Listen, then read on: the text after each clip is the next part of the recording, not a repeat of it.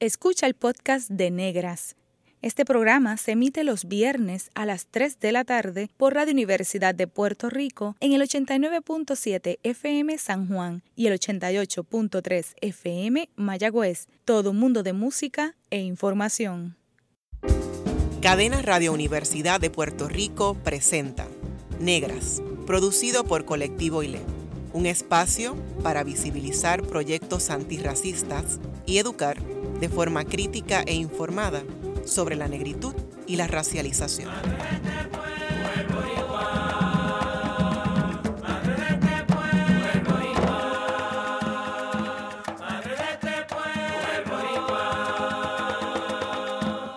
Saludos a toda la radio audiencia que nos escucha a través de Cadena Radio Universidad de Puerto Rico. En esta edición de Negras les saludan Bárbara Abadía Resach y Kimberly Figueroa Calderón. Para hablar sobre negritud en el ambiente artístico puertorriqueño nos acompañan Amanda Cairuz, José Luis Núñez Pavón y Scotty Durán del colectivo artístico Sorge. Bienvenidas a Negras. Gracias, muchas gracias por la invitación. Encantadísimo de estar aquí con ustedes, un placer, un privilegio. Muy agradecido por la invitación y el espacio. Gracias. Pues. Eh, Amanda Cairuz es natural de Bayamón, es actriz, bailarina y profesora universitaria. También tenemos con nosotros a José Luis Núñez Pavón, que es natural de Carolina, es transformista, teatrero y vestuarista.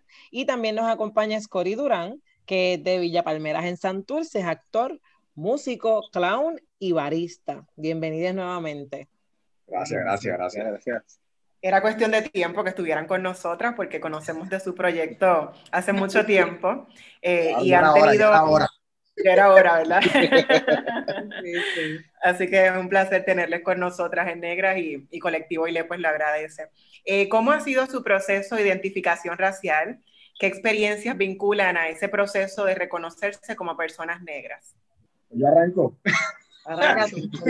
este, mira, para mí, para mí ha sido e, esta cuestión del orgullo negro. No sé si, no sé si me, me van cachando. Este orgullo negro de, ya, o sea, yo me crié bajo una familia que es completamente negra, mi papá es negro, mi abuela es negra, ¿sabes? Es esta cuestión de sabor, saboco, bailoteo, este, tú sabes, esta cuestión de identificación racial creo que fue bien inculcada, tú sabes, de que tú estuvieses orgulloso de quién tú eres y de lo que representas, tú sabes. Imagínate estar cantando en Navidades canciones de, de Ismael Rivera, este, con la gozadera de mi abuela que es completamente negra, este, y, y, llevar ese orgullo dentro. O sea, que por lo menos de mi parte, desde pequeño, yo creo que, que, yo nací orgulloso de ser negro y hoy en día, bajo, creo que cuando se añade el conocimiento, más orgullo le da y más ganas de levantar el puño y decir, caramba, soy negro de verdad y no tengo ningún miedo a, a decirlo y representarlo. Creo que se lo debo a, a la crianza que tuve desde pequeño. Pues yo, mi historia es muy diferente a la de Scotty. Yo, yo soy de padre cubano, mi mamá es puertorriqueña, yo nací en Estados Unidos, Miami, Florida. Eh, yo no sabía que yo era negro o afrodescendiente como hasta hace, como les puedo decir, hace como 10 años atrás. Y aunque suene como, pero ¿cómo es posible que ella no sabía? Es que nunca me lo inculcaron, al contrario, ¿sabes? Yo pienso que mm, el racismo primero que yo sentí fue de parte de mi familia, porque ellos en efecto no no, no se sentían o no se sienten muy orgullosos de su área afrodescendiente. Eh, yo no me había percatado, sí había recibido diferentes tipos de agresiones, vamos, referente a mi pelo, pero al yo ser, ¿verdad? Un, tono más claro, no, de verdad que no, no, yo no, en mi mente yo no había procesado que yo era afrodescendiente o era negra. Y fue hasta hace poco, hasta, obviamente cuando yo ya pues, soy una persona adulta, una persona más culta eh, y que empiezo también a, relacionarme con personas obviamente como yo, pues ahí es que entonces voy descubriendo mi identidad y, sintiéndome orgullosa de la misma. ¿Y tú, José Luis? Pues yo descubrí, yo descubrí y abracé mi negritud en mi adultez. Yo me crié rodeado de mujeres, de mi mamá, de mis tías, de mis primas, y yo presenciaba ese ritual mensual del alisado y los rolos. Y incluso a mí me recortaban súper bajito y yo no conocí nunca mi cabello hasta que fui adulto y dejé que creciera. y ahora me encanta. Y son esos aspectos, esa, esa cosa que se quiere amapuchar la, la identidad, eh, alisándonos con ciertos comportamientos, no, no, no, demostrando ciertas cosas. Y yo crecí con todo eso. Y luego en mi adultez, pues es que yo abrazo quién realmente soy y eventualmente me, me, me sigo haciendo aún más consciente de, de mi identidad negra. A mí me, me, parece interesante las tres, ¿verdad?, experiencias que han sido diversas, pero me quedo pensando, Amanda, en tu caso, eh, y también en el caso de José Luis, como que hasta que fueron adultos, ¿hubo algún momento que alguien les dijera, tú eres negra o tú eres negro o negre? O sea, eh, más allá de, de lo, ser más cultos y exponerse, ¿verdad?, a otras experiencias, ¿hay alguna anécdota en particular, algún momento o que le hayan dicho? Pues yo, yo, yo tengo, eh, tengo muchas, muchas memorias de, de mi familia. Eh, entonces, mi, escuché a mi abuela decir, pues yo tengo una nieta que es prieta, pero ella es lo más moni, muy, muy, muy fina y muy perfilada. Entonces, ese, ese tipo, a cada rato mi abuela lo decía. Que menos mal que esa nariz se te achicó porque tú desde chiquita tenías esa nariz aplastada y entonces, o sea, entonces, o, si no mi abuelo, ay Dios mío, las bembas de esta muchachita. Y, la mayor parte era la parte de los cubanos. Y, y entonces ahí es que yo me estoy dando cuenta que obviamente pues hay algo que, hay algo que no, en mi físico que no le encaja a ellos. Eh, y yo creo que ahí es que empieza, pero yo no, yo no, como que en mi mente yo no podía diferenciar, ok, es que yo soy negra, es que y yo son blancos, o sea, simplemente yo vi que o yo tenía la nariz muy grande, o yo tenía la boca muy grande, yo tenía el pelo demasiado malo en, en su, ¿verdad? En su vocabulario. No, creo que cuando me dijeron eres negra, fue de una manera, pues eres negra Bendito, nos tocó la negra, nos tocó esta nieta negra. Pues yo, este, pues como les dije, crecí con, mi, con mis tías y mi abuela y yo peleaba mucho porque yo quería que me creciera el pelo porque genuinamente en mi desconocimiento y mi ignorancia yo pensaba que a mí me iba a crecer el pelo y me, y me iba a poder hacer un punk como mi primo y eso no iba a pasar porque no, no, jamás. no es la, jamás, no es la naturaleza de, de mi cabello. Y nunca, nunca, sí, sí, no estaba consciente de, de, de, lo que era, encontraba la palabra negro ofensiva, no la utilizaba, eh, preferí, preferí, utilizar trigueño o describirme como, como, como trigueño, pero es como te da una mochilita con toda esa información y tú creces y cargas con ella y luego para poder soltarla es bien complicado. Me puedo resonar mucho con lo que mencionan, ¿verdad? Cuando muchas veces venimos de familias diversas, este, y no es hasta que salimos uno de nosotros que se dan cuenta que es posible ese tipo de diversidad. Pues hablando también, ¿verdad? En términos de los orígenes, ustedes son naturales de Bayamón, Carolina y Santurce. Cuéntenos cómo se vive la negritud en sus pueblos. te voy a decir que vayamos. Yo no, yo no, yo no sé. Yo pienso que no. No hay una, no hay una, no hay un espacio que diga, ok, la negritud, o he visto muchos negros en un, de verdad que en Bayamón creo que hay mucha, mucha, mucha diversidad y, y no, por lo menos yo no lo he vivido, no lo he experimentado. Irónicamente, donde yo más me siento negra es cuando salgo de este país. Así que, pues, por lo menos de, de en Bayamón, yo imagino que en Santurce eso tiene que ser bien chévere.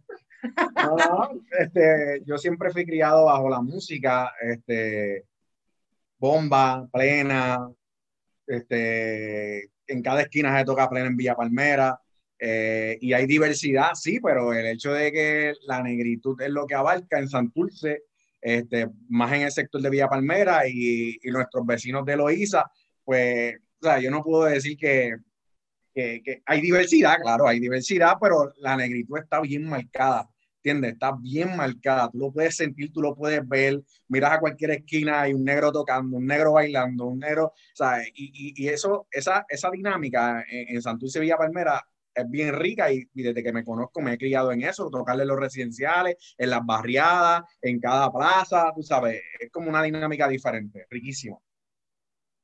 Pues en Carolina, eh, a pesar de que hay unas comunidades que son evidentemente negras, como, como es el barrio Sabana Bajo. Yo me crié en un residencial y aquí, pues, habemos de todo un poco. Aquí en mi residencial, yo nunca he sentido como que hay una presencia o una, un enaltecimiento de lo que es la negritud, a pesar de, de estas, esta, estas comunidades y nuestra cercanía con, con, la costa y con nuestros hermanos de, de, de Loíza.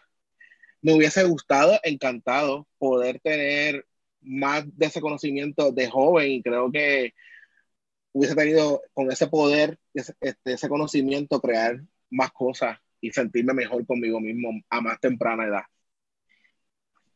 Qué interesante. Y por esa línea, ¿verdad? Pensando un poco en sus experiencias de vida y cómo se han eh, vinculado con la negritud, ya sea de sus familias, ¿verdad? De una forma de, presencia y de aquí esto es lo que somos, en el caso de Scotty, pero a diferencia, ¿verdad? De, Amanda y de José Luis, ¿Cómo llegan al mundo del espectáculo cuando sabemos que en los medios de comunicación escasamente vemos personas visiblemente negras? ¿Cómo ustedes llegan a, esa, a ese escenario?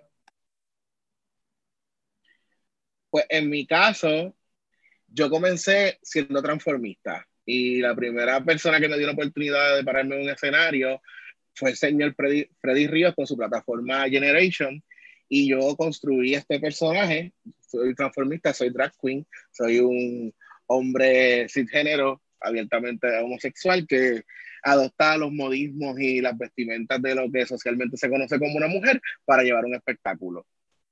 Y pues cuando tuve esa oportunidad, rápidamente yo me volqué en ese personaje porque ya teniendo conocimiento de lo que y orgullo por mi color, yo quería construir esta mujer empoderada de su color, de su apariencia, de su cabello, que se en este escenario utilizando ¿verdad? canciones de grandes voces este, afroamericanas. Y pues así fue que creé mi personaje que se llama Yayla Irensa. Esa fue mi primera oportunidad para un escenario. Luego pasé a pertenecer al San Juan Drama Company con el señor Antonio Morales. Tuve oportunidad de aprender diferentes aspectos sobre lo que es el teatro, viajar a México, tomar clases de teatro musical. Luego, eventualmente tuve la oportunidad de trabajar este, en un aspecto más profesional con el señor Nolan Otero en un proyecto llamado Los Plus. Y pues por ahí he seguido despuntando y he seguido trabajando como producción y, vestuarista. Pero eso es como que un resumen de mi carrera hasta el momento. Pero José Luis, desde pequeño quería ser eh, una persona artista. Sí. Sí. Sí, pero, pero en mi casa mm, nadie lo es o quizás nadie se atreve a demostrar que tiene esas inclinaciones. Y recuerdo que yo cantaba en la ducha mucho, me mandaban a callar también mucho. siempre, me, desde que yo descubrí lo que era un karaoke, yo buscaba los fines de semana siempre la oportunidad para ir a uno. Y siempre tuve esa, esa inclinación. Es una pena que no se me inculcara o yo no viera en mi escuela una forma de yo sacar todo eso que tenía y canalizarlo y convertirlo en, en lo que me abriera paso en estudios más adelante, pero nunca es tarde si dicho es buena y aquí estamos. Qué bien, muy interesante. Y en su caso, Amanda y Scotty. Pues yo, yo comienzo en el arte, en el baile. El baile fue mi primer, mi primer amor. Eh, desde yo chiquita, mi mamá me puso en todos los deportes y en todas las áreas artísticas para ver donde yo, ¿verdad? Entonces, pues a mí, me, después de decirle que no a 20 mil deportes, me quedé con el coro, me quedé con la rondalla, aprendí a tocar cuatro, aunque pues, ¿sabes? Eso ahí se quedó.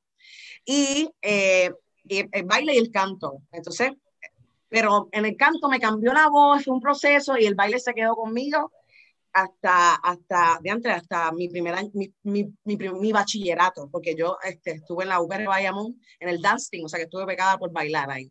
Y ese fue mi primer amor, el baile. Entonces, en el baile conozco también lo que es el teatro, el teatro musical, ya había tomado clases de teatro, pero no, nada como el baile, para mí el baile era lo que era, yo quería bailar con los artistas, yo quería vivir de esto, yo quería, ¿sabes?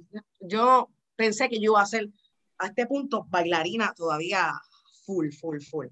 Pero nada, porque la vida me llevó al teatro y, el, el, baile sí lo tengo en mí, me gusta mucho, eh, me, acuerdo de mucha técnica, pero el teatro me, a mí me, me, me cambió la vida completamente. Entonces, trayendo lo que es el tema, ¿verdad? De, de, de, lo racial, cuando yo estaba en baile, yo no sentía absolutamente nada, pues nada, yo era una bailarina. Una bailarina a lo mejor atractiva porque tenía el pelo bastante grande y eso le gustaba mucho a lo comercial. Pero entonces cuando yo me topo con el teatro, ahí es que yo, ahí es que yo le puedo decir que ahí es que yo hice, ok, Amanda, tú eres negra, esta es tu identidad y estos son los papeles que tú tienes y aquí es que tú puedes aspirar. Yo creo que el teatro fue el que me hizo, este eres tú y el físico se importa aquí, ¿entiendes? No, no, no, no creas que tú puedes ser cualquier personaje así, en, tu mundo ideal sí puedes, pero, pero todo comenzó por el baile y ahora pues seguimos con el teatro y el cine, que también he podido llegar ahí, ¿verdad? Gracias, gracias a Dios. Nada, de mi, de mi parte, este, yo, estoy, yo tengo más o menos la misma historia que Amanda, lo único que papi no sabía qué hacer conmigo porque yo no me decidía qué yo quería hacer por mi vida tú sabes, yo exploré todos los deportes, yo, yo practiqué taekwondo, practiqué karate, practiqué pelota, practiqué este, badminton, practiqué mucho baloncesto, este, hasta que de momento a los 13 años papi me jala porque tenía pelo. Papi me jala por el pelo en ese tiempo. Papi me jala por el pelo en ese tiempo y me dice, mira, métete ahí en ese cuartito, que hay una gente que quiere, que quiere hablar contigo. Y entonces cuando yo abro la puerta de ese cuartito, es una banda completa esperándome con los brazos abiertos y el, el maestro de percusión, Jorge, esperándome con unos palitos para que, mira, tócate algo ahí, a ver si tú sabes, tú sabes, eso fue una encrucijada. O sea, él me obligó a ser músico. Yo siempre lo voy a decir, que, que, que, que ¿sabes? Él me, él, me, él me, puso contra la pared para que yo fuera músico hoy en día y se lo agradezco por haberme puesto este, contra la pared. Y hoy en día puedo decir que soy músico. Este, ese fue mi primer amor, la música. Esa fue mi primera pasión de niño. Este, tú sabes lo que es que te regalen de, de Navidad unas congas, un timbal y una batería para hacer alboroto en, en tu Villa Palmera, tú sabes, eso, eso hay, que, hay que tener pasión y, y, mi, y mi padre paciencia, ¿entiendes? Este, después de eso, pues por equivocación piso una escuela en producción de radio y televisión. Ahí encuentro mi segunda pasión, este, que fue la producción y yo dije, wow, esta, esta cuestión me gusta. El teatro ya estaba involucrado, el teatro ya estaba involucrado, ya había cogido talleres este, en la escuela, yo había hecho una que otra obrita de, de, de animal en la escuela, porque estuve en un colegio de, de, de, león, bueno, nunca hice de león porque era negro, pero este, o sea, de, de mono, hice de mono muchas veces, este, claramente porque no puedo ser de león porque tú no eres, tú no eres blanquito, ¿entiendes? Los blanquitos son los que hacen de león. Este, pues eh, me, ingresan a una escuela especializada en radio y televisión llamado Suna, este, por, por, buen comportamiento que tenía en la otra escuela, y mi madre me saca de la escuela y me lleva, mira, nene, métete aquí, porque se supone que yo fuera para la libre música, ¿sabes? Pero llegué tarde para unos exámenes, el punto es que no llegué a la libre música y, y, y pues mami encontró esta escuela así a la sal, mira, pues métete ahí para cumplir este año por lo menos, porque tienes que entrar a noveno grado, nene. Así que mami me mete ahí y ahí encuentro mi, mi, mi, segunda pasión, que se involucra el teatro a la par. Ya yo había hecho obras de teatro, como había dicho, llevo 12 años en teatro, este, siendo actor, pero ahí como que la cosa se, se, se volvió o sea, más fuerte, el interés de que yo quería ser actor. En el 2012 hago mi primer anuncio gracias a la escuela de radio y televisión, hago 20 entrevistas gracias a ese anuncio, que fue gracias a la Alianza por un Puerto Rico sin droga, y de ahí, caramba, estoy haciendo obras con Abimael de la Costa, luego ingreso al San Juan Drama Club con Antonio Morales, viajo a México igual, este, y nace esta cuestión de yo querer hacer cosas diferentes y me meto que si para series de Sony, este, me pongo a, qué sé yo, a hacer eh, cosas independientes, a escribir mis propios libretos y a, y a querer dar lo mejor de mí en esta cuestión del teatro como dijo Amanda, y compartiéndolo igual, no es hasta que yo llego al teatro, pero específicamente, o sea, a la actuación, pero específicamente a la parte fílmica, o sea, audiovisual. No es hasta que yo llego ahí que yo, yo me doy cuenta de que esto no es como lo pintan, esto no es tan bonito, nada, ¿sabes? Ver que tú vas a hacer una audición y tú sabes que tú hiciste el mejor trabajo en esa audición y yo sentir que no me cogen porque simplemente mi color de piel no va con el anuncio. ¿Sabes? Eso a mí me pasó varias veces y me frustró tanto que yo dejé de hacer casting por mucho tiempo. Este, porque la mayoría tenían que ser pintar bonito o tener un rostro perfilado y a lo mejor no ser con una tez tan clara, porque obviamente en, en, en el mundo a lo mejor de, de, el audiovisual, a lo mejor el negro puede ser más un maleante, puede ser a lo mejor más un mesero, puede ser alguien que no tenga, tenga un nivel socioeconómico no tan alto, ¿sabes? Y esa cuestión a mí me, me, me molestó bastante, que yo, mira, yo no voy a coger ningún casting. El último, la última serie que yo hice pasó a ser de Netflix, que se llamó The Oath, y yo era el líder de una ganga que, que robaba carros, ¿sabes? Este, de que hacía kayaking en Estados Unidos, y a ese, y a ese maleante lo asesinan, este, pues por, por, por, por ser maleante, ¿ah? Y entonces el, el líder de los maleantes tenía que ser negro. Ninguno de los que estaba conmigo era más negro que yo, ¿sabes? Así que, sea, e, eso fue lo que a mí me molestaba. Yo dije, yo voy a hacer cosas independientes y olvídate de esa gente porque siempre me van a poner a hacer los mismos papeles. Voy a hacer los maleantes o este es el que reparte puño, un Bowser. O sea, no, no estoy para eso. Y, pero la actuación me, me, dio mucho también. Me dio mucho, me dio voz para hablar a la gente que quizás no la tiene, ¿sabes? Que también yo vi a favor de la actuación, no tanto por, por lo que pueden la empresa hacer de mí, sino lo que yo puedo hacer por ellos. Me, me resulta bien interesante eso que mencionas, Scotty, porque este, como bien mencionó Bárbara al principio, ¿verdad? Los medios a veces envían unos mensajes, ¿verdad? Que se que se siguen extrapolando, ¿verdad? Porque eso es lo que los niños ven, eso es lo que continuamos viendo cuando crecemos, eso es lo que la gente ve también cuando es envejeciente y uno se pregunta, ¿verdad? Hasta cuándo se van a perpetuar ese tipo de prejuicios hasta en el ámbito artístico. Pero entonces quiero preguntarle, eh, ya, ¿verdad? Que como han mencionado dos o tres cositas, pero ¿qué significa ser negro, ¿verdad? O afrodescendiente en el teatro y en el mundo artístico, ¿verdad? Eh, ¿Cómo negociar esas representaciones que han sido prejuiciadas? Tú que mencionaste, ¿verdad? Que, que eras el, el, líder de esta ganga. ¿Sabes? ¿Qué oportunidad tuviste de negociar o cómo tú internalizaste que ibas a hacer, que ibas a representar algo negativo siendo el más negro, como mencionaste? Mire, en ese momento yo, yo dije, caramba, estoy, voy a hacer una, una serie para Sony. Tacho, dale, vamos a hacerlo, vamos a hacerlo, ¿qué? Tacho, va a salir en pantalla grande. Voy para Netflix, señoras y señores. No, a mí se me olvidó, a mí se me olvidó que yo iba a ser el... No es hasta después que yo digo, caramba, ¿sabes?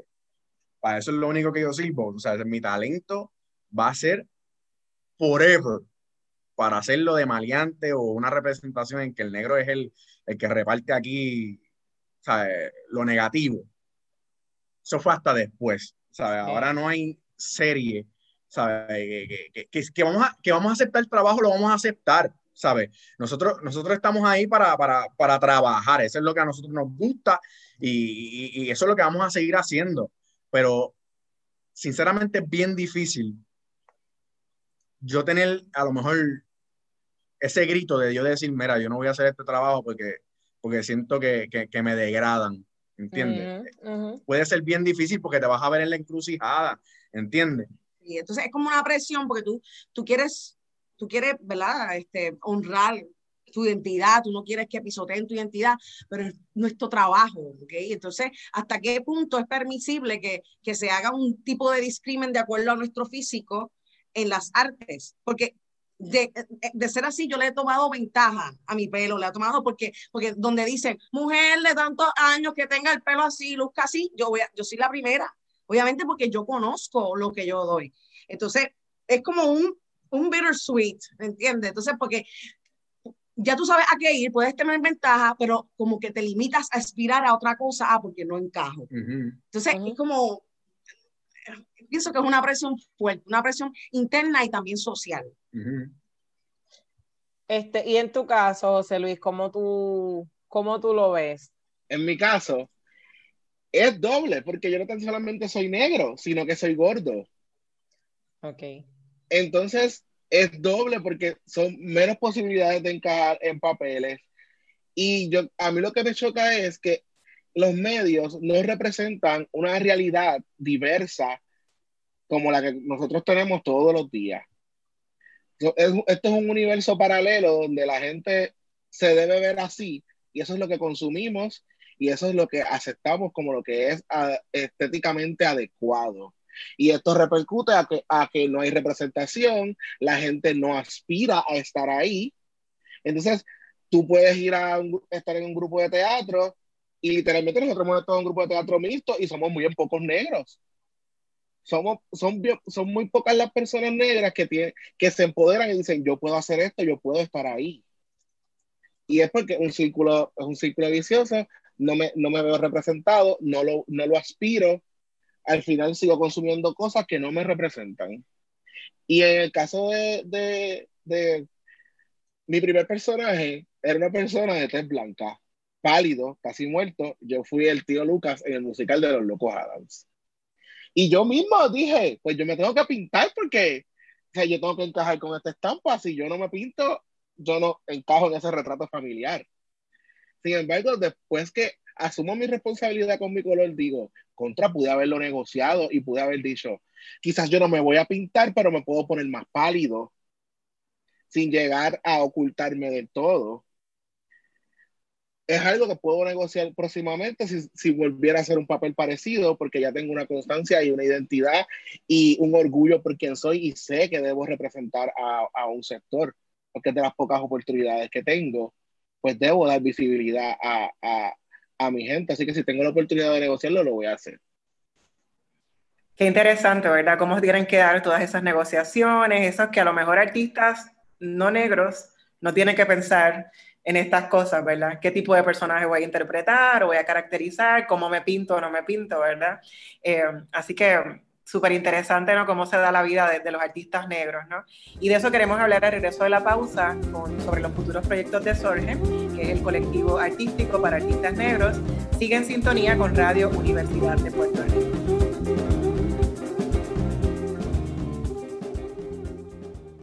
Está escuchando el podcast de Negras. Este programa se emite los viernes a las 3 de la tarde por Radio Universidad de Puerto Rico en el 89.7 FM San Juan y el 88.3 FM Mayagüez. Todo mundo de música e información. Usted está escuchando Negras, inspiradas en la grandeza de nuestras ancestras. Les hablan Kimberly Figueroa Calderón, Bárbara Abadía Resach. Hoy hablamos sobre negritud en el teatro y el mundo del espectáculo con Amanda Cairuz, José Luis Núñez Pavón y Scori Durán del colectivo Sorgen. Y bueno, hemos mencionado esta palabra Sorgen y la descripción de Sorgen lee colectivo artístico que rompe con los paradigmas creando talleres y exposición para artistas negros. ¿Qué es Sorgen y cómo surge? Pues Sorgen surge de la iniciativa de Ángel Acosta, que es uno de nuestros componentes. Y para el 2017, si no me equivoco, él coloca un estatus en Facebook donde él quería llevar una pieza que todo el elenco fuera negro, pero que no tuviese que ver con esclavitud ni nada por el estilo, porque ¿verdad? Siempre, siempre obtenemos papeles relacionados a nuestro color. Y lo puso y mucha gente comentó y Mirna Rivera asumió el reto y dice, pues yo la escribo, ¿qué hacemos? Luego vino María y retomaron el proyecto para el 2018 y pues nosotros fuimos parte de ese elenco que, que se convocó. Empezamos a, a, ensayar esta pieza que fue la primera llamada La Laguna y la estábamos pasando tan bien en el proceso y también asumimos una, la responsabilidad de lo que estábamos haciendo que dijimos, vamos a, quedar, vamos a quedarnos unidos, vamos a seguir trabajando proyectos porque esto, lo que estamos haciendo es importante y no debe quedarse aquí. Y pues así lo decidimos y empezamos a buscar un nombre, a buscar un nombre, a buscar un nombre y no sabíamos cómo ponernos y nos estábamos viendo un ensayo en el parking y yo le dije a Chinito, que nosotros decimos Chinito, Chinito, ¿qué tú crees de Sorgen? Y Chinito me dice, Sorgen. Y yo digo, sí, lee negros al revés. Y pues así nos quedamos como Sorgen y así nace el colectivo. Este, y has mencionado, ¿verdad? Ya varios componentes, aparte de ustedes, a Abner y a la otra compañera, pero entonces cuéntenos quiénes componen el colectivo y cómo ser parte de Sorgen, ¿verdad? Para quienes estén interesados. Pues el colectivo en estos momentos, obviamente, valga la, ¿verdad? Tenemos que aclarar que nosotros estamos en proceso de una pandemia, entonces pues se ha visto trastocado eh, el arte, a su vez también nuestro, nuestro, nuestro colectivo. Eh, así que en estos momentos, cuestión de reclutar, estamos tratando de organizarnos nosotros para ver, ¿verdad?, de qué forma nosotros podemos seguir aportando eh, al arte y a nuestra causa. pero por el momento, cuando tengamos ¿verdad? Esa, esa, información de qué hacer para estar en Sorgen, se lo, se lo dejamos saber. En estos momentos eh, lo compone, ¿verdad? El servidor Amanda Cairus, Cory Durán, José, José Luis, está Hasta la Costa, que es chinito, y está Lisbeth Mora, eh, que es la otra compañera que, que nos acompaña en, en, ¿verdad? en, esto, en esto de, de Sorgen. Eh, poco a poco nos hemos ido, hemos ido evolucionando ¿verdad? De acuerdo a esta pandemia. Y ahí es que vienen entonces los vídeos que nosotros trabajamos, que fue lo de Mataron un Negro. Obviamente también lo que estaba pasando en, en, el, en, el, en el, mundo en ese momento, pues nos dio pie. Eh, cuando digo pasando en el mundo es, eh, realmente el punch fue más lo que pasó con George Floyd, y obviamente nosotros estando sin poder hacer teatro, entonces pues dijimos, pues vamos a hacer, tenemos que hacer una, tenemos que hacer algo para poder nosotros tener voz en medio de este espacio que no, o sea, en esta pandemia que no tenemos el espacio teatral que usualmente teníamos. Y entonces pues por ahí entonces sale lo de, lo de matar a un negro. Gracias a Aida Salamán también, que eso fue bajo un escrito que ella publicó en, en Facebook. Y nosotros dijimos, caramba, tenemos, tenemos que hacer algo con eso tenemos que hacer algo con eso y le, le, preguntamos para ver si, si podíamos utilizar su texto y de una vez que, que saliera con nosotros en, en, en, los videos que fuéramos a grabar y ella muy amablemente pues accedió y le metimos y ahí están los videos publicados en la página de Sorge en Facebook y también en Instagram. Así que para la radio audiencia que nos está escuchando, recuerden que Sorgen significa negro al revés, así que cuando se les olvida, piensen en negros. y entonces van a Facebook o a Instagram y esos vídeos de los que ha hablado Amanda y Scori, Mataron a un negro, están inspirados en el texto homónimo de Heida Salamán. Y en estos vídeos cortos dramatizan experiencias vinculadas al racismo antinegro en Puerto Rico. Y es bien importante porque esas pequeñas historias dan al traste con la negación de la existencia del racismo antinegro en Puerto Rico, ¿verdad? Y cuando uno ve esos vídeos dice, ah, esto me pasó a mí, o, le ha pasado a alguien de mi familia, ¿verdad? Entonces, para la gente que piensa que en Puerto Rico no hay racismo, les invitamos a que vean cómo es que se manifiesta el racismo antinegro, que muchas veces parecería lo que se llama por ahí microagresiones, ¿verdad? Pero son agresiones que nos pueden ocurrir cotidianamente en Puerto Rico, ¿verdad? A veces pensamos, eso pasa allá, allá afuera, ¿verdad? Como un espacio casi inexistente. Eh, pero pasa aquí en Puerto Rico y para mucha gente visiblemente negra. Eh, hablando un poco también, Amanda mencionó lo de George Floyd. Eh, Scori, produciste una pieza en honor a la memoria de George Floyd, asesinado en Minneapolis el 25 de mayo de 2020. Buenos días. Me levanté un poco indispuesto con un malestar por el área del cuello. Siento que se me va la voz. Pero eso no me quita las ganas de dar la milla extra. Mi hija, Seis añitos, ¿quién lo diría? El tiempo pasa volando cuando por primera vez la sostuve en mis brazos con dos días de nacida. Yo por ti lucharía, daría la vida por ti. Prometo que nadie te hará daño, que serás feliz y llegarás a ser más de lo que yo pude. Somos el vivo ejemplo de que las cosas son diferentes por aquí, pero lo que no ha cambiado es el amor que siento por ti. Esa conexión, esa pasión, me hace sentir completo. My baby. La es chévere conmigo. Vine para Minneapolis para crear una vida mejor. Pienso que todos deben ser como yo y venir para acá. Van a tener una mejor calidad de vida. A todos los saludo por igual. Al ambulante, al pobre, al ingeniero, hasta el policía. Hablando de policía, saludos oficial que se le ofrece. Seguro que sí. Claro que me bajo del vehículo. Puede verificar lo que guste. ¿Por qué me empuja, señor oficial? ¿Por qué mi esposa me está agrediendo? Yo, yo no hice nada malo. ¿Qué está pasando? No tengo armas. No me estoy resistiendo si tengo tres personas encima de mí. oficial, disculpe. Se me está cortando la respiración. Me duele el estómago, señor oficial. No puedo respirar. Me duele el estómago. Quiero agua, por favor. No puedo respirar. Antes de despedirme, me quiero presentar. Mi nombre es George Floyd. Yo soy George Floyd. Yo soy George Floyd. Yo soy George Floyd. Yo soy George Floyd. Yo soy George Floyd. Yo soy George Floyd. Yo soy George Floyd. Yo soy George Floyd. Yo soy George Floyd. Yo soy George Floyd. Yo soy George Floyd. Yo soy George Floyd. Yo soy George Floyd. Yo soy George Floyd. Yo soy George Floyd. Yo soy George Floyd. Yo soy George Floyd. Yo soy George Floyd. Yo soy George Floyd. Yo soy George Floyd. Yo soy George Floyd. Yo soy George Floyd. Yo soy George Floyd. Yo soy George Floyd. Yo soy George Floyd. Yo soy George Floyd. Soy George Floyd. Yo soy George Floyd. Yo soy George Floyd. Yo soy George Floyd. Yo soy George Floyd. Yo soy George Floyd. Somos George Floyd.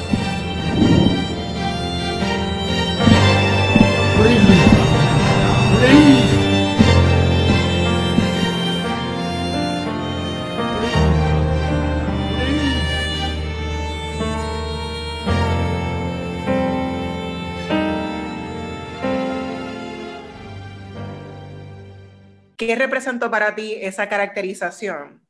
Eh, yo soy George Floyd, un hombre negro asesinado por la policía. Eh, uno sabe que eres actor y que estás haciendo una caracterización, pero no puedo dejar de preguntarte a ti y también a José Luis qué se siente ser una persona cis negra, ¿no? Un hombre cisgénero negro eh, en Puerto Rico, ¿no? Entonces, más allá de la caracterización por un lado, pero ¿qué representó para ti como, como, como persona que también puede ser eh, visto como una amenaza para, para, la institución como una... La... Mira, yo, yo como, como empezamos la entrevista, a mí me criaron, pienso que una buena crianza y, y orgulloso de, de, de, lo que soy y quién soy.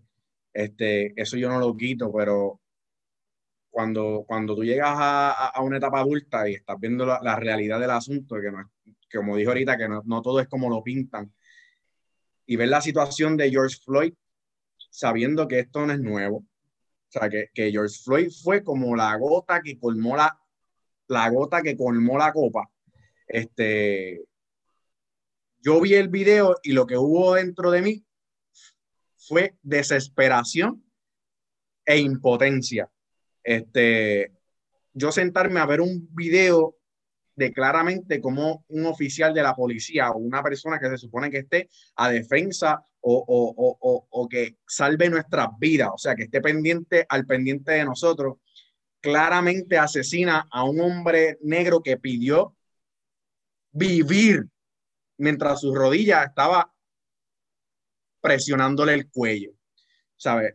Lo que a mí me dio fue impotencia de cómo en el 2020 todavía se esté viviendo una cosa como esta.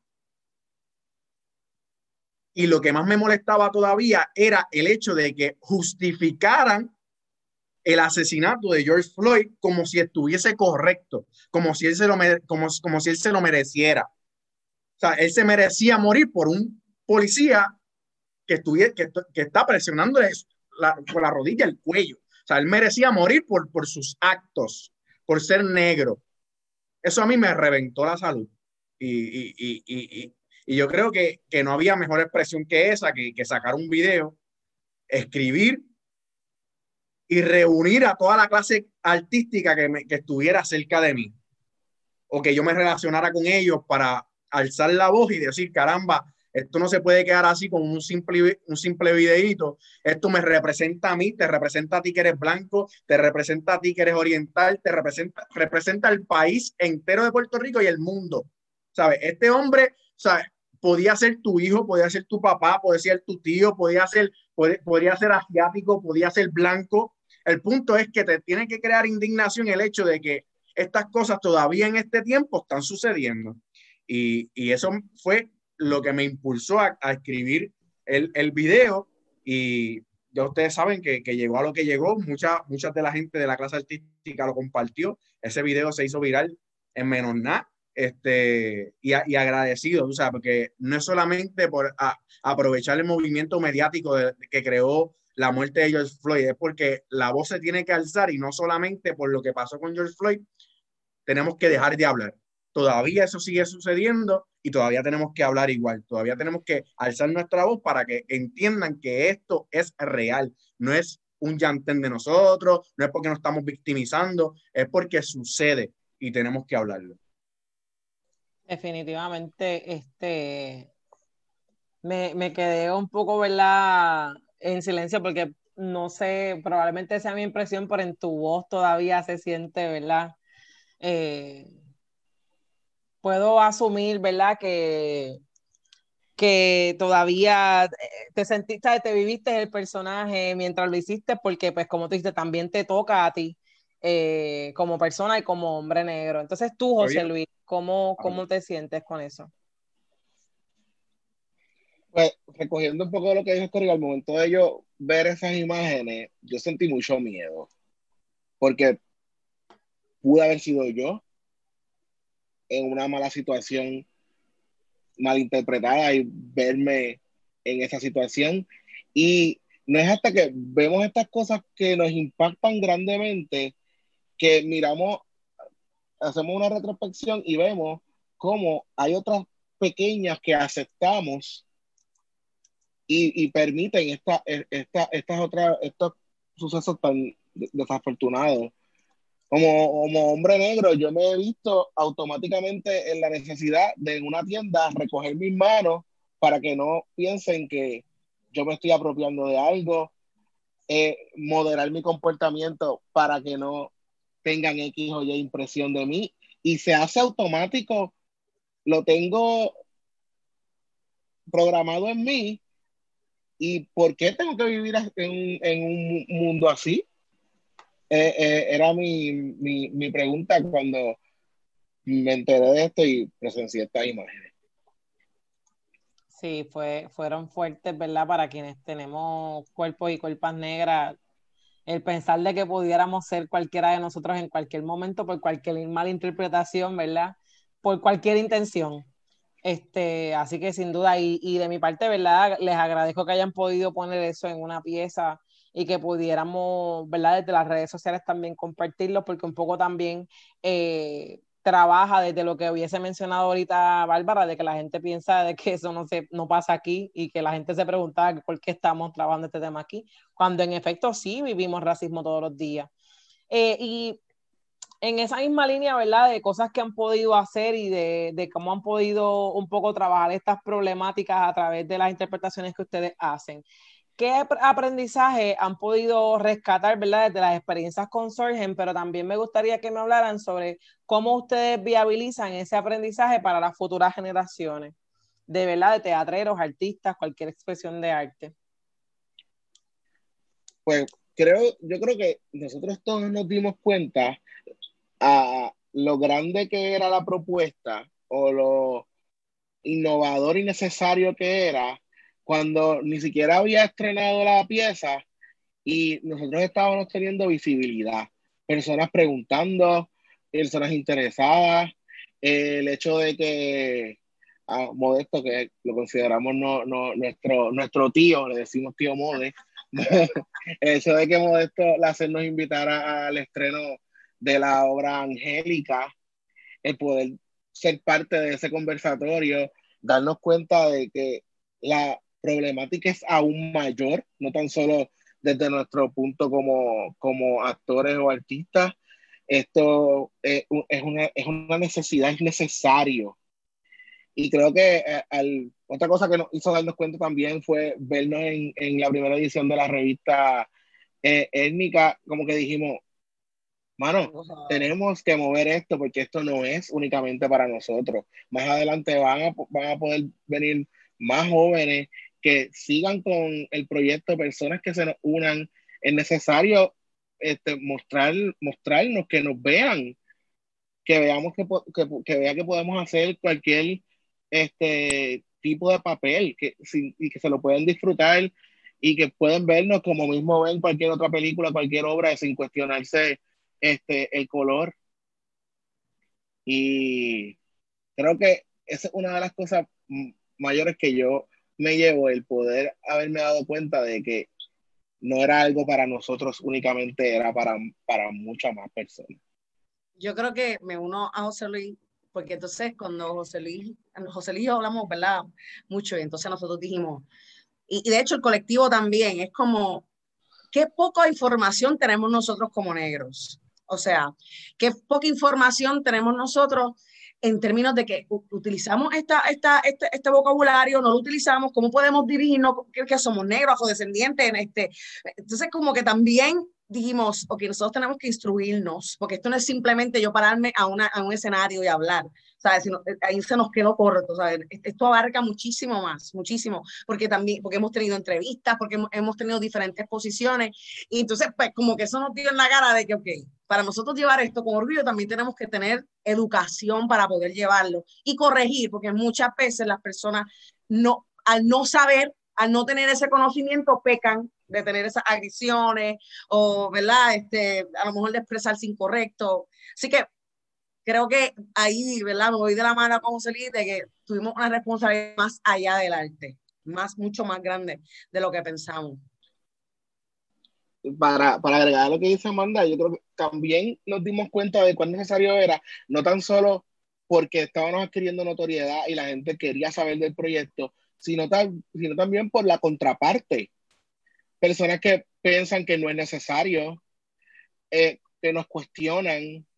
Que nosotros discriminamos a los blancos porque no se están que, no, que, nos que nos debaten constantemente. Y, recuerdo una plática que tuve con alguien que me dice, si su primera obra, la premisa era que fuera un elenco completamente negro y no, hace, y no, y no, tener temática racial, creo que no era necesario el discurso que, tuviesen, que tuvieron al final, y enartecer que eran negros porque entonces contrarresta lo que quieren llevar. Y yo le dije a la persona, el problema es, yo, yo lo que quiero romper es que yo soy negro siempre, no cuando tú necesitas que yo sea negro en tu producción, no cuando tú necesitas una, una sirvienta, no cuando tú necesitas un mariante, yo soy negro en el escenario y fuera del escenario, porque es mi identidad, es parte de lo que yo soy.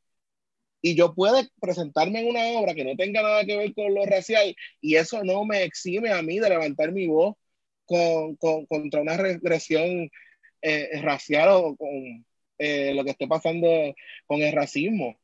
Eh, el ver que había personas que se estaban sintiendo atacadas por la premisa y aún personas negras que, que, que tuvieran estas cuestiones era como, wow,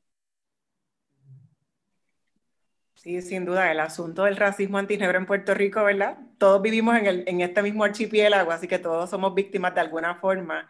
Eh, y por eso, ¿verdad? A veces no, igual nos sorprende que haya gente negra que también piense igual, pero bueno, es que esto es más fuerte de lo que uno pensaría, uno quisiera pensar, ¿verdad? Eh, lo que han hablado me, me lleva a pensar en varias cosas. Ya Amanda había mencionado pues lo difícil que ha sido continuar el proyecto o sostenerlo, ¿verdad? Durante la pandemia, ¿verdad? Por eso, pues, no están como que reclutando gente todavía, sino que están viendo cómo ustedes pueden continuar el trabajo. Y eso me lleva a pensar en la idea de que es bien difícil vivir del arte en Puerto Rico. Cuando uno dice, no, yo voy a estudiar arte o algo, no, pero te vas a morir de hambre, ¿no? Entonces, con todo lo que estamos agregando, que ustedes han comentado, ¿cuánto más difícil puede ser para la gente visiblemente negra vivir del arte en Puerto Rico? Ustedes, yo he visto el vídeo de, de, Amanda, por ejemplo, y de otros de sus compañeros de Sorgen en, en, Facebook, y Amanda dice todo lo que es, y hasta macramé puedo hacer. Entonces es como que uno tiene que ser polifacético para poder sobrevivir, ¿verdad? Ni siquiera podemos hablar de vivir. Eh, así que quisiera que si nos pudieran brevemente comentar un poco, ¿no? Cómo, cómo este proyecto es uno también político, de lucha antirracista, por lo que acabas de decir también, José Luis, ¿verdad? Que eh, también es un proyecto de humanizar la negritud o las negritudes. Tanto el vídeo de, George Floyd que hizo Scotty como lo que hacen ustedes, están humanizando a la gente negra en Puerto Rico, ¿verdad? O a la gente afrocaribeña, afrolatina, afrohispana, etc. Eh, ¿Qué iniciativas ustedes quieren desarrollar para continuar con este proyecto de Sorgen? Pues yo creo que que nuestro norte es, no de, sin, dejar de llevar el mensaje, queremos, queremos mirar al futuro y poder crear producciones donde estéticamente no es la norma vernos a nosotros y que esas piezas pueden ser llevadas a, a, cabo y que la gente se siente y se vea identificada, reflejada ahí, que estas piezas, aunque sean clásicas, puedan, puedan ser integradas con nuestra identidad, con nuestra música, con nuestras raíces, eh, homenajear con este trabajo a, todos nuestros ancestros que, que, que, todo lo que pasaron y todo lo que se sacrificaron. Es, es podernos integrar a, la, a la clase artística y poder mirar al futuro y poder ver que este, mi sobrina en un futuro desea ser actriz y ella podría ser Julieta. Y yo Jesucristo en la iglesia. Exactamente. yéndonos en esa línea, ya que José Luis mencionaste a tu, a tu sobrina, ¿verdad? Y esas aspiraciones. Ahora viene la pregunta que más a mí me gusta y es, ¿con qué sueñan? Como colectivo, como individuo, como alegre, como, como qué. Como ustedes con lo que son, con lo que representan.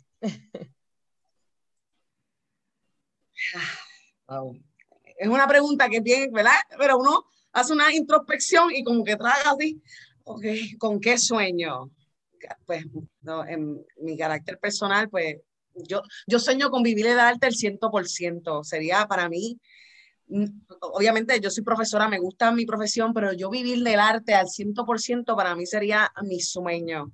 Eh, me gustaría también quitarme yo misma esta, estas cosas en mi cabeza de, no, anda, no, no puedes ir por ese papel porque no vas a darlo. O sea, me gustaría tener más esa libertad eh, de, de, de, yo misma sentirme, porque esto empieza desde uno, ¿verdad? Uno se fortalece y, que venga lo demás. Sí me gustaría, ¿verdad? Eh, estar en un mundo en términos artísticos donde yo pueda tener más opciones.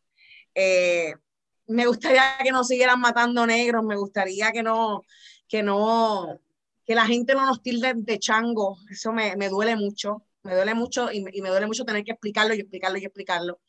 Eh, así que tengo como 20 mil sueños sociales, artísticos, eh, pero todo va de la mano a que, ¿verdad?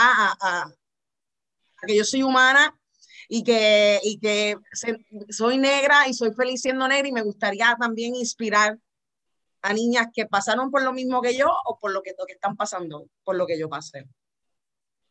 Yo de mi parte, pues artísticamente, como comparto con Amanda, yo quisiera vivir del arte, esto es lo que a mí me apasiona, esto es lo que yo quisiera hacer toda mi vida. Yo pienso que para eso nací y obviamente los muchachos lo saben, yo, yo nací con una voz y yo quiero luchar y pelear por lo que yo creo, ¿entiendes? Y, y, y, si es acompañado del arte, pues yo lo voy a hacer igual, este, porque pienso que, que, que para eso fui llamado y, y, lo voy a seguir trabajando y, llegando a lo que, a lo que quiero. Este, yo también quisiera no tener que sentar en algún momento de mi vida a mi hija y decirle que tú eres negra y tienes que tener cuidado porque quizás tu vida esté en peligro. O sea, yo quisiera que eso no sucediera. Yo quisiera que e, e, ese, ese yo creo que es el sueño de cualquiera de poder estar por la vida eres negro y qué pasó, vamos para encima, tú sabes, no hay ningún racismo aquí, aquí en el mundo, todo el mundo se trata igual, este, tú eres blanca, yo te amo, yo soy negro y espero que tú me ames, sabes. Yo quisiera que en algún momento en el futuro, en un, en un mundo perfecto, esto dejara de existir como que en el próximo segundo, como que, ¡pam!, se, se acabó el racismo, tú sabes, mi amor, haz lo que tú quieras hacer en tu vida, tú vas a poder ser la mejor en lo que sea. Tú puedes ser la, mejor empresaria sin, ningún problema, sin ningún problema. Puedes llegar a hacer lo que tú quieras porque no van a haber restricciones este, y, la sociedad te va a apoyar. Yo quisiera decirle eso a mi hija. Así que eh, el ser negro, para los que nos escuchan, no es una limitación. Yo pienso que es un orgullo y lo vamos a trabajar y lo vamos y vamos a educar a la gente y vamos a sacar el pecho por lo que queremos y vamos a llegar a lograr lo que tanto soñamos. Claro que sí. Pues yo, yo sueño con seguir haciendo arte, estar dentro del teatro, ya sea con el spotlight, sin el spotlight, en vestuario, en utilería, en lo que sea, pero como siempre digo, yo necesito estar ahí. Es lo que me completa. Y también sueño con un Puerto Rico donde todos los niños puedan soñar, estudiarlo, desarrollarse y lograrlo dentro de su país. Que, que, no, que, no, que no se le inculque el límite a los niños donde el currículo escolar esté lleno de electivas que sean bien sustentadas por, por el gobierno, que, eh, que, se le apoye el arte, que se, que se apoye y se reforme nuestra idiosincrasia, que creo que eventualmente el, reforzar nuestro sentido de pertenencia nos hace crear más cosas y abrazar las artes y fomentarlas. Ese es mi sueño. Definitivamente, grandes sueños, ¿verdad? Y yo creo que hasta inconscientemente trabajamos para eso, para que se hagan realidad. Y si no es que no sean para nosotros, también para los que vienen detrás de nosotros, como tú mencionaste también, Scotty. Este, última pregunta, ¿dónde los conseguimos? ¿Dónde la gente los consigue si les quiere contactar? Eh, pues mira, nos pueden conseguir en todas las redes sociales, nos consiguen en Facebook como Sorgen, nos consiguen en Instagram como Sorgen PR, ahí vamos a estar subiendo todas las cositas que, que, que, estamos haciendo, nuevos proyectos, si, este, si la pandemia nos deja, nuevos proyectos, me siento raro diciendo esto, y aclarando que hay pandemia en Puerto Rico, me siento raro, este, pero ahí vamos a estar subiendo todo, este, fotos, eh, videos, eh, síganos ahí, van a ver todas las cositas que estamos haciendo y las que hicimos, así que pendientes, Sorgen en Facebook, Sorgen PR en Instagram. Esas redes están abiertas para que cualquier productor, director, nos contacte y desee este elenco completamente negro para llevar una propuesta bien interesante. Estamos abiertos a negociaciones y a conversar. Perfecto. Y soñamos con ustedes, así que desde Negras soñamos con negros, con Sorgen.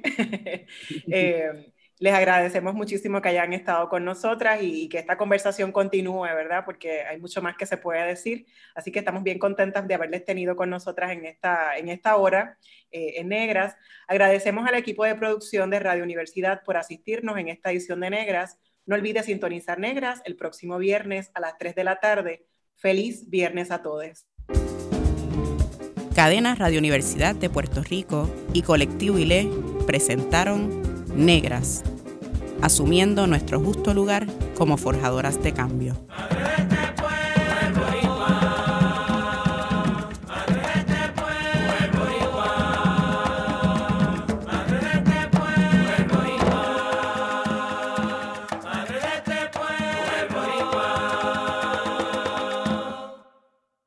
Acaba de escuchar el podcast de Negras le invitamos a que nos sintonice los viernes a las 3 de la tarde por Radio Universidad de Puerto Rico en el 89.7 FM San Juan y el 88.3 FM Mayagüez. Todo un mundo de música e información.